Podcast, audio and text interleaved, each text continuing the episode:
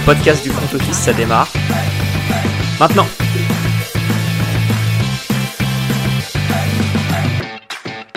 Salut à tous et bienvenue dans un nouvel épisode du front office. Aujourd'hui, bilan des Tampa Bay Buccaneers, désormais orphelins de leur quarterback Tom Brady. Et pour en parler, je suis avec Alex. Salut Alex. Salut Jérôme, salut à tous. On réenregistre cet épisode comme on vous avait dit lorsqu'on avait fait l'épisode sur la retraite de Tom Brady où on venait de l'enregistrer. Bah, du coup, on réenregistre cet épisode cette fois-ci en espérant qu'il ne sorte pas de la retraite. Euh, ah, quel enfer. on enregistre et le moment où, euh, où on diffuse. Avec un joli post Instagram qui s'appellerait Je regrette. Je reviens pour de bon. ça me fait penser au même avec le mec euh, j'arrête YouTube, je reviens sur YouTube. ouais, voilà, c'est ça, c'est un peu ça. J'ai eu cette image en tête. Bon, Alex, comme d'habitude, on va parler du sportif, de ce qu'on attendait, des ambitions pour l'avenir. Et là, très clairement, on peut vous spoiler un petit peu. Pour les Bucks, ça sent pas très très bon. Ouais, c'est pas ouf. Euh, déjà, on va faire un petit point sur les, les, comment dire, sur cette saison. Euh, donc ils ont gagné leur division. On commence les équipes qui ont, qui ont fait les playoffs. Donc les Bucks l'ont fait grâce à leur division euh, NFC Sud assez triste ou net. Donc ils avaient une cote vainqueur de division à 1,28, ils l'ont gagné. L'année dernière, ils avaient fait 13-4. Euh, Vegas l'a projeté à 11,5 cette année. On n'y croyait pas tous les deux. Euh, et au final, ils ont fait bah, 8-9, mais des playoffs.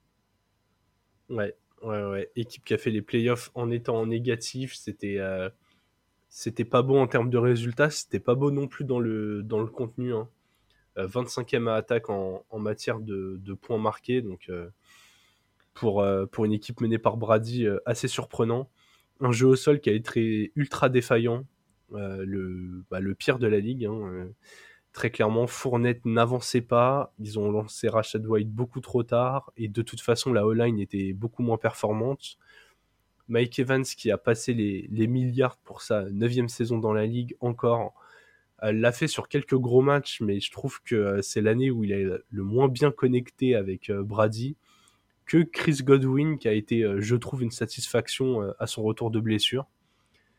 Donc très clairement en attaque ça tournait pas bien et puis du côté de la défense c'était pas beaucoup mieux. Leur, grande force d'arrêter la course cette année c'est avéré une grosse faiblesse ils encaissaient des yards au sol euh, comme rarement. Et ils n'ont jamais été très bons dans les airs. Et presque, euh, écoute, c'est pas le, pas les squats qui m'a le plus choqué alors que c'était pas brillant. Donc très clairement, il y a, y a rien qui allait trop sportivement. Et comme tu l'as dit, ils ont eu de la chance de tomber dans une division où finalement euh, tout le monde s'est partagé les victoires, vu que Falcons, Panthers et Saints sont tous finis à 7-10, une seule victoire derrière. Ah bah, c'était une défaite, euh, une défaite de plus contre euh, quelqu'un de leur division de ne pas faire les playoffs. Donc. Ouais, ouais, ouais, bah ouais, exactement. Et pourtant, les ambitions avant la saison, très clairement, tu l'as dit avec la projection de Las Vegas à 11,5, on attendait une équipe qui, qui jouait le titre, clairement. Nous, on n'y croyait pas. Oui. Ça aurait pu, ça aurait pu au moins faire un, petit push en playoffs, ce qu'ils n'ont pas fait, vu qu'ils ont perdu face aux, aux Cowboys au premier tour. Et cette défaite, elle était sale. Hein. Ouais, on n'a pas l'habitude de parler des playoffs, mais il faut en parler. Oui, oui, non, c'est vrai, tu as, tu as raison, tu l'as, tu l'as bien annoncé. On arrive sur les équipes qui ont joué les playoffs. Ils ont fait une petite visite de courtoisie où ils se sont fait piétiner par une équipe qui n'a pas de mental. Donc euh, très clairement, euh, c'est, là, où tu vois que le plafond, il était clairement pas, euh, il était clairement pas très très haut pour cette équipe. Mm. Pour cette saison, l'avenir ne paraît pas beaucoup plus clair, Alex, puisque financièrement, c'est une catastrophe. Il n'y a pas d'argent dans les caisses. Non, ils sont à, ils sont à environ 54 millions en dessous, 55 millions en dessous du, du, cap space. Alors, ils vont faire une petite manœuvre avec le salaire de Tom Brady pour faire en sorte de, de dégager peut-être 24 millions cette année et, et les avoir l'année prochaine euh, sur, le, sur le salaire. Donc, ça leur fera en gros 40 millions. Non, ça leur ferait 30 millions environ. 30 millions de au-dessus du cap space, mais surtout, il n'y a pas trop de moves à faire pour, euh, bah, pour économiser de l'argent de, manière intéressante. Donc, je, je, me pose la question de ce qu'ils peuvent faire. À part trader du monde, je vois pas ce qu'ils peuvent faire là. Ouais, je vois quelques cuts, euh, Shaq Mason, Donovan Smith, mais t'affaiblirais encore la O-line. Après, euh, je pense pas que ce soit le move. Hein. Après, maintenant que Brady est parti, écoute, on va, on va déjà se projeter parce que là, son départ, c'est quand même un, un gros coup de, de, tonnerre pour cette équipe, même si on s'y attendait après l'échec sportif de cette année. Mais va, va peut-être falloir appuyer sur le bouton rouge. C'est peut-être le moment. Tu l'aimes bien le bouton rouge hein? Bah, moi j'ai une théorie et c'est pas la première fois que j'en parle, mais je pense qu'être moyen dans cette ligue ne sert à rien. Je pense qu'il faut être soit, en fait, soit t'es très bon, soit t'es très mauvais. Et si t'es pas dans ces deux-là, c'est que soit t'es en train de devenir bon, et dans ce cas-là, tu vois, c'est acceptable de faire un 7-10, un 8-9 parce que t'es en train de progresser. Ou à l'inverse, c'est acceptable de faire 8-9 parce que tu es sur le déclin et tu sais que tu vas bientôt reconstruire, mais au moins tu es au courant euh, de là où tu es. Mais être moyen parce que tu as zéro visibilité, là, eux, ils sont dans une sorte de, euh, de no man's land un peu euh, pervers où ils ont des très bons assets. Avec bah, par exemple les receveurs Evans et Godwin, c'est un des meilleurs duos de la ligue. Fournette, ça reste un coureur qui a été capable de produire et il arrache à Dwight avec lui. Mais t'as des bonnes bases en défense aussi, hein, t'as quelques cadres, mais t'as pas absolument tout ce qu'il faut pour articuler ça. Ça veut dire que t'as des bons receveurs, mais pour l'instant t'as plus de quarterback. Le seul sous contrat c'est Kyle Trask, et je pense pas que ce soit un titulaire en NFL. on sait pas, on n'a pas vu. Ouais, on sait pas. Il a lancé, il, a, il a pas démarré de match, il a lancé 9 passes en carrière. On verra ce que ça donne. Après, bon, c'était un fin de deuxième tour, mais bon, on a vu des fins de sixième tour est incroyable. On a vu des troisièmes tours devenir Dak Prescott. Donc, tu as, des as, la possibilité d'être bon. Mais c'est vrai que là, ça commence à faire long. Le fait que en deux ans, il a toujours pas eu la chance et qu'il était même pas backup, c'était Blaine Gabbert. C'est. Ouais. Ça, c'est pas un bon signe. Je suis d'accord avec toi. Mais ouais, c'est pas un bon signe. Et tu vois, tu as des running backs, t'as pas de line pour leur ouvrir des brèches. Tu as quelques cadres en défense, mais ils vont pas pouvoir briller si tu as des trous. Enfin, et surtout, comme on l'a dit, euh, tu l'as très bien souligné, la marge de manœuvre, elle est très très faible. Donc, bah, cette fois, tu vois, c'est moi qui vais prendre un peu ta place de GM, mais moi, ces cuts de joueurs un peu cadres, je les ferai. Donovan Smith, il part, Shaq Mason, il part, Leonard Fournette, il s'en va, Cameron Bright, il s'en va. Il y a quand même des bons jeunes dans cette équipe, euh, bah, notamment, j'ai dit Rashad White, mais en défense, tu as Antoine Winfield, par exemple, qui est déjà un très bon safety. En plus de ça, euh, pas mal de, free agents, dont Lavante David, qui est euh, très clairement ton meilleur linebacker, euh, qui, aurait besoin d'être signé, et pour l'instant, t'as pas d'argent pour le faire. Et ton cornerback, Jamal Dean, qui est bah, pareil, hein, qui a probablement fait sa, sa meilleure saison et qui a que 26 ans. Donc, déjà, est-ce que tu penses qu'ils peuvent prolonger la David? C'est ou est-ce que compliqué, hein Ils doivent, mais ça va être compliqué. C'est pour moi, c'est impossible. il va falloir faire énormément de trucs. Le problème, c'est que là, si tu as envie de sauver de l'argent euh, le, plus possible, ça va être euh, via des, des, prolongations de contrat. refaire des prolongations de contrat alors que tu es déjà dans la merde, tu te refous dans la merde pour les années à venir. Et euh, la montée David, il est pas jeune, si je ne m'abuse. Non, non, non, il a 32 ans, si je dis pas de bêtises. Ouais, donc, euh, bon, tu le prolonges pourquoi C'est pour une année, c'est la vente pardon. Euh, il a 33 ans déjà là, pardon, il les a eu, donc ouais. C'est un peu, je pense que c'est un petit peu compliqué. Je, vais te citer quelques-uns des, des, plus gros contrats des, des Bucks. On a dit Shaq Mason, qui a le cinquième plus gros contrat de l'équipe, qui pourrait partir. Le plus gros contrat euh, sans Brady, c'est Mike Evans, on, va faire un petit jeu, le euh, j'essaye de trader, j'essaye pas de trader. Mike Evans, 29 ans, 50 contrats, qui expire en 2024, ce contrat, je crois. Euh, il touche 16 euh, millions et demi la saison. Est-ce que tu essayes de trader? Ou est-ce que tu bah, gardes? Ça dépend de ta, stratégie. Si, si, tu te dis que tu n'as plus rien à faire dans cette division, bah, trade tout et tu t'en bats les couilles mais je pense que la division est suffisamment faible pour encore gagner quelque chose. Donc moi, je ne traderai pas les grands joueurs. Je continuerai avec ce que je peux. Juste, j'essaierai d'avoir des vétérans qui arriveraient pour pas grand-chose. Et, faire comme ça. Léonard Fournette, ça sert à rien de le garder. Tu peux sauver 16 7 millions en le cutant. Ça enfin, pour moi, c'est candidat numéro 1 au cut. Ouais, ouais t'as Cameron Bright aussi hein, qui prend un beau contrat, même si tu sauves pas énormément d'argent, euh, malheureusement. Tu sauves, tu sauves rien du tout. Hein. Ouais, mais tu, le bouffes. Ah non, tu le bouffes le salaire en entier. Ok, ok. Il n'y a, pas de, y a, pas de date où ça le. Non, toi tu la moitié, mais c'est 900 000, qui n'a aucun intérêt, je pense. Ouais, c'est vrai, il arrive en, bout de contrat. Ouais, après, euh, c'est vrai que dans les salaires et dans les, dans, les garanties salariales, tu descends. Il y a quand même quelques, quelques motifs d'espoir. On l'a dit, Antoine Winfield, il est, euh, il est encore jeune. Tu as un Vita VA qui est encore sous contrat jusqu'en 2027, qui a que 27 ans. Euh, tu as Chris Godwin qui en a 26, malgré les blessures. Il y, a, a, quelques joueurs comme ça. Devin White qui, n'a que 24 ans. Tristan Wirfs sur ton tackle qui a 24 ans.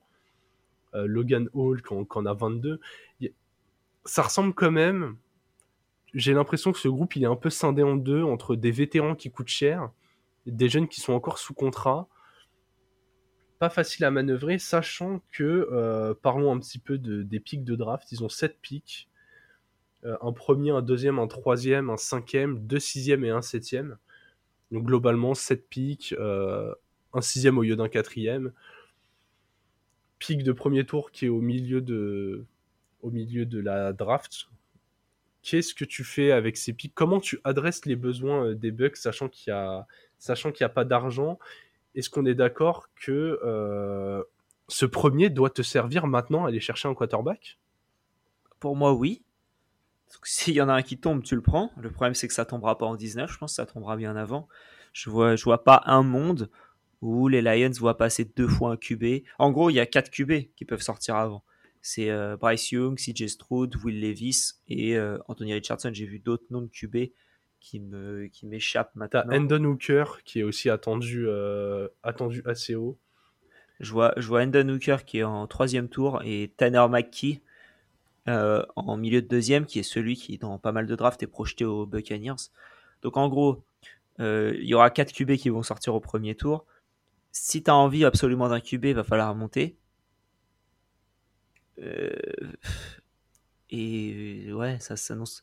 Faut monter avec les Pats, quoi. Parce que les Pats, ils veulent toujours descendre. Si les Bucks, ils ont envie de monter, tu passes 14e, tu as une chance d'avoir euh, d'avoir quelqu'un. En l'occurrence, Richardson, je pense en 14, c'est le seul qui c'est le seul qui a une chance de tomber. Ça, s'annonce très compliqué pour eux, sachant qu'ils n'ont pas d'argent. Euh, parce que qu'est-ce que tu fais? Est-ce que tu prends un Mike White pour une saison histoire de dire en free agency et euh, tu le fais, tu mets euh, Trask aussi, tu vois ce que tu peux avoir en, ces deux joueurs-là? Peut-être que c'est la solution, je, je sais pas. Franchement, ouais, de... c'est pas si mal. Hein tu, mets ton, tu mets ton jeune prospect que tu jamais vraiment testé en concurrence avec un, un QB qui a déjà été titulaire mais qui a plus une tête de doublure. Tu fais ça pendant euh, tu fais ça pendant un an et tu vois quelle direction tu prends mais c'est ce qu'ont fait les Seahawks en quelque sorte.